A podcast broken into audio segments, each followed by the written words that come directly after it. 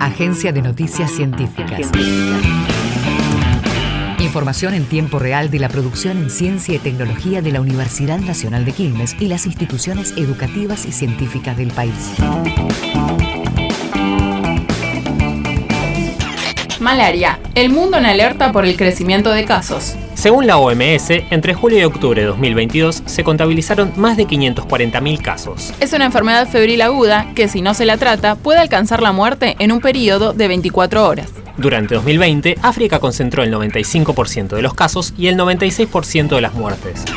Qatar 2022. El presente de Messi y la selección explicados desde la psicología. Al igual que las físicas, las habilidades psicológicas se entrenan y se desarrollan.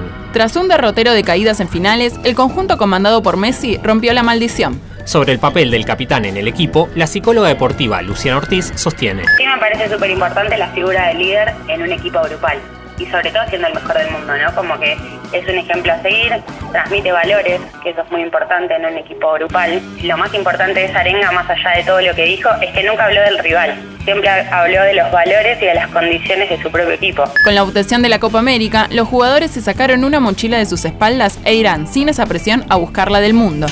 Turismo de cercanía. ¿En qué consiste el fenómeno de hacerse una escapadita? Los destinos cercanos, los periodos cortos y los viajes individuales ganan popularidad. La pospandemia y el aumento del precio del combustible aceleró este fenómeno. Naturaleza, paisaje, gastronomía y fiestas populares para ir y volver en el día. La UNQ inauguró el aula Diego Armando Maradona. La intervención estuvo a cargo del artista Bola y participaron estudiantes, docentes y no docentes. El evento contó con la presencia del rector Alfredo Alfonso y Damián Estazone, jugador de futsal campeón del mundo con Argentina y graduado de la UNQ. Además, estuvo la exjugadora del Boys y la referenta social de la Villa 31, Mónica Centino, y Fernando Signorini, ex preparador físico del Diego. El sentido de la orientación. ¿Por qué hay personas con mejor ubicación que otras? El sentido de la orientación está relacionado con las habilidades visoespaciales, un grupo de funciones cognitivas que permite analizar, comprender y manejar el espacio circundante. Programar con antelación la ruta a utilizar, concentrarse y fijar puntos de referencia son algunas claves para las personas despistadas.